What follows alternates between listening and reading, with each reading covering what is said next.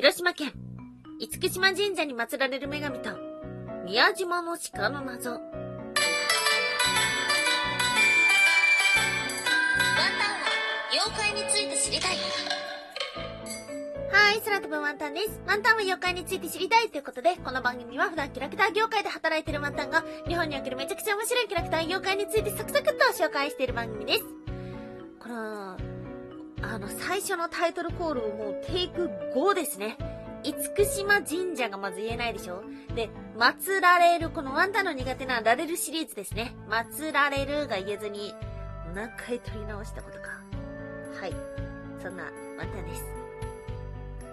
元気かいはい。ということで、ちょっと最近ね、週2放送ができていないところではありますが、今回は気合を入れて、きちんと木曜日にお届けしようと思っている妖怪日本一周の旅ではございます。まあ正直ね、結構ね、ちょっと、えー、収録をダラダラしているなっていうふうに思ってるところではあるので、それでも聞いてるよっていう方がいればですね、ほんの少しでもいいから、聞いてるよってアピールがなんかあったら嬉しいよね。やっぱあったらいいなって思うんだよな。どういう風にしたら聞いてもらってるやろうっていう風に繋がるんだろう。うん、まあ、お便りとかいただけるのはとっても嬉しいし、番組の感想をいただけたら、ああ、じゃあやんないとっていうふうに思うんですが、ちょっと怠けているワンタンではございます。はい、ということで、そんなワンタン、今日はね、今週はしっかりお届けをしようとしているワンタンが、今日お届けをする都道府県は、広島県。はい、県庁所在地は広島市ですね。うん。行きたいな、広島。広島はね、仕事で行ったことはあるんだけども、あとはね、えー、子供の時に旅行で行きました。かなそんな感じかなやっぱ大人になって観光で行ったことがなくて、でもやっぱ広島って美味しいイメージがあるよね。だから行きたいなっていうふうに思っております。で、ワンタンはですね、まあ、兵庫県出身ではあるし、まあ、兵庫県もね、美味しい食べ物があるんですが、広島といえばって言うとね、やっぱりレモンと牡蠣のイメージがあるかな。なんかそういうといえばがあるのがすごい羨ましいんですよ。で、兵庫県ってめちゃくちゃ広くて、で、まあ、ワンタンが住んでたあたりっていうのはね、強いて有名なものは洋菓子だったんですね。まあ、洋菓子というと大体の場所が特定できるのかなっていうふうに思っちゃったんだけど、そうそう、洋菓子ってさ、でも有名なところってもう東京に出てきていて、その地域ならではのっていうのが少ないのがね、なんかね、地元の名産食べ物がある、羨ましいなっていうふうに思うんですよね。大人になってから。そんな風に思っております。はい。ではありますが、今日はですね、広島の中でも、ワンタンがまた訪れたい。はい。今日はですね、宮島のお話になっています。ギリギリ妖怪は出てこないかもしれません。はい。でね、まあ、厳島神社宮島のお話っていうと、語れる話っていうのがめちゃくちゃ多いんですよ。だからね、その中で今日はほんのちょっぴり、つまんでお話をしていこうと思っております。厳島神社に祀られる女神のお話。はい、今日は3つに分けてお話をしていきましょう。まず1つ目、厳島神社に祀られる女神たち。そして2つ目、厳島神社といえば、日本三大弁財天。そして最後3つ目、どこからやってきたの？宮島の鹿。はい、ということで、まず1つ目、厳島神社に祀られる女神たち。いやー、言いにくいな。はい、厳島神社というのは、593年、皇族、佐伯の倉本が、社殿造営の信託を受け、市木島姫の御事を祀る社殿を、えっ、ー、と、創建したと言われています。厳島というのは、この市木島が転じたものという説があります。また、他に有名な名前の由来で言うと、神にいつく、使える島ということから、厳島神社と言われ、島全体をご神体とする考えもあります。はい。ということでですね、鎌倉時代は金属地でもあったそうです。1996年12月にユネスコの世界文化遺産に登録されました。で、この厳島神社というと、平家からの信仰としても有名です。あの有名な大鳥居は、平清盛が創建したということで、まあ日本史を全く知らないワンタンからすると、なかなか知らない歴史がありました。ここに祀られてるのは、宗像三女神という3人の女神です。1人目、市木島姫の御事。はい、先ほどありました。そして2人目、田堀姫の御事。そして最後3人目が、多月姫の御事。はい、イントネーション合ってるかな？という方。そしてですね、一方で、小柱の男神という5人の男性もいます。はい。えっ、ー、と、これが、いや、イントネーション自信ないな。一人目が、雨の星ほ耳、雨の星ほ耳のみこと。はい。彼はおなじみ、ニニギのみことの父親。そして二人目が、雨の星のみこと。これは国づくり神話に登場するそうです。そして三人目、天津彦根のみこと。はい。これはですね、うんワンタの放送ではあまり出てきたことないんですが、十二種族の始祖と言われています。4人目、五木彦根のみこと。はい。これはね、滋賀の彦根の由来になったとも言われています。そして最後5人目、熊のくすびのみこと。はい。熊野ということで、熊野大社との関わりのある方のようです。はい。そんな感じでですね、まあ、3人の女性の女神に対して5人の男性の神様もいるそうではあるんですけども、彼らは一体どっからやってきたのか。実は、アマテラス大神と佐野の御事の受け入から誕生したそうです。はい。受け、誓うに約束の約と書くんですが、え呪術的な占いのことだそうです。はい、おさらいをしましょう。アマテラス大神と佐野の御は、イザナギが生み出した三騎士です。イザナギは、父ちゃんの方です。三騎士ということなので3人います。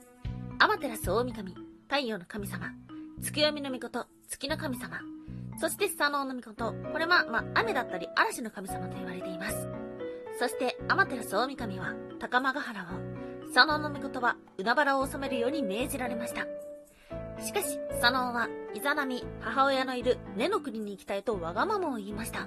それにより、父ちゃん、イザナギは怒り、佐野を海原から追い出してしまいます。そして、佐野はどこに行ったかというと、なんと、高間原に向かいました。すると、アマテラスは、佐野を警戒したのです。佐野の見事は、自分には、そんな横島な心はない、と証明するために、迂回をしようと提案します。具体的に何をするかというと、両者の持ち物をお互いに噛み砕き、こう生み出す。そうしたことをしようと提案しました。佐野は自らの実験の剣をアマテラスに手渡します。アマテラスが実験の剣を噛み砕いて吹き出すと、先ほどの3人の女神が誕生しました。そして、アマテラスは、マガタマを佐野に渡します。佐野が、マガタマを噛み砕いて吹き出すと、5人の男の神様が誕生しました。はい。ということで、ここまで聞くと、まあ、受け入れはうまくいったよっていう風に思えるのですが、古事記によると、佐野は、自分の心が清いから、女神を生むことができたんだ。だから私の勝ちだ。と言い出し、高間原原で大暴れをしたそうです。その結果がどうなったか、これはワンダの放送でもお話ししました。アマテラス大神は、天の岩戸に身を隠してしまいました。はい。アマテラスが天の岩戸に身を隠したお話はしたことがあると思いますが、まあ、こうしたことがきっかけになっていたということです。まあ正直ワンタンはあまりこの厳島神社の歴史とか誰が祀られてるのか誰が関係者なのかっていうことをあまり知らなかったので、まあ、ここでまさかこう繋がってくるんだっていう風に衝撃を覚えました。そしてですね、まあ、このお話の中で、あ、そうなんだ、厳島神社ってアマテラスと佐野に関係あるんだ、ということが分かったんですが、ワンタンね、もう一個ね、厳島神社といえば、というと思い出す神様がいます。それは、弁財天様。はい。一体どう関係してくるのか。今日の二つ目。厳島神社といえば、日本三大弁財天。はい。日本三大弁財天のお話は過去にもしました。はい。江ノ島の弁財天様。そして、今回お話をしている広島の宮島。そしてもう一人が、近江の、あれこれでも近江のお話もしたことある気がするな。近江の竹生島の話ってなんかしたことあるぞ、竜の話で。あれなかったっけ？なんかあったような気がする。はい。ということで、日本三大弁財天というものがあります。ではありますが、まあ、今ね、この厳島神社で祀られている神様のお話をしたんですが、弁財天様ってどっからやってきたか知ってますよね？はい。ルーツはヒンドゥー教の女神、サラスバティにあります。琵琶を手にする弁財天様は音楽の神様、服の神様、芸術の神様と言われています。その弁財天様は、実はここで祀られている市木島姫の御事と同一されています。なぜかそれは、市木島姫の御事が三姉妹の中で最も美しかったこと。そして芸術や芸能面に秀でていたこと、ということから同一されるようになったと言われています。そしてそれだけではありません。奈良時代頃からあった神仏集合の考えにより、神様と仏教が由来になっている弁財天様が集合されていったというようなことです。でね、まあこの神仏集合の話って今まであんまりしたことがないんですけども、結構ね、身近にあると思います。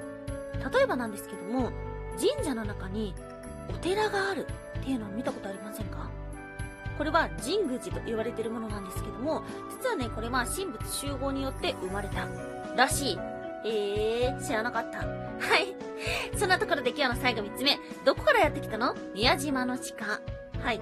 宮島というと鹿がいます。ワンタンはね、宮島は1回しか行ったことないんだけど、なんかね、鹿が凶暴だった。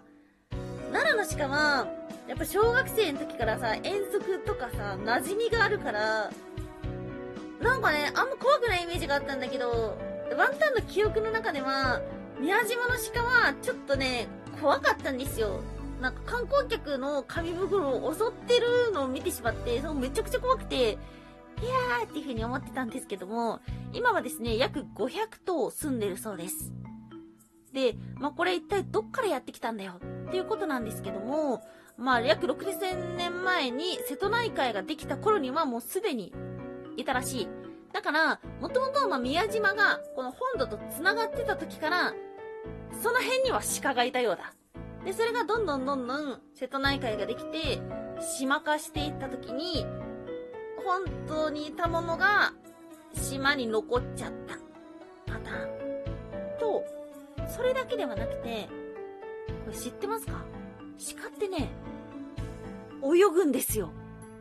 で、ワンタンも鹿が泳いでるところは見たことないんだけど、奈良の池の中に鹿が入ってるのは見たことある。もう衝撃を受けて、もうなんか野生動物が水を克服したら、もう勝てないと思ってめっちゃ怖かったんだけど、そう、鹿ってね、水平気らしいんだよね。で、鹿が水の中泳ぐって話で聞いたことある人もいると思うし、ワンタンは少なくとも池に入ってる鹿は見たことある。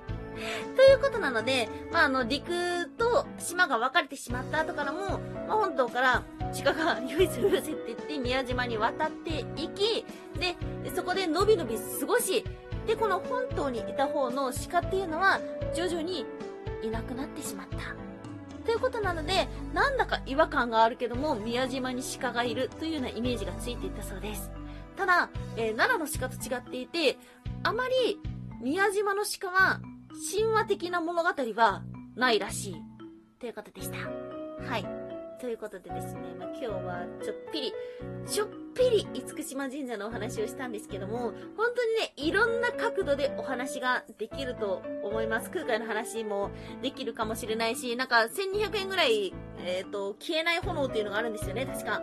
とか、っていうことで、まあ、鳥居の話だったりとか、あの建物は一体なんで沈まないのかとかね、いろんな角度があると思いますが、今日はですね、その中でも、アマテラス大神とスサノオノミコトにちょっぴり話を集中させてお話をしたというところになります。はい。ということで、行きたいですね。広島。美味しいものを食べに、今日もお聴きいただきましてありがとうございました。以上、空飛ぶワンタンでした。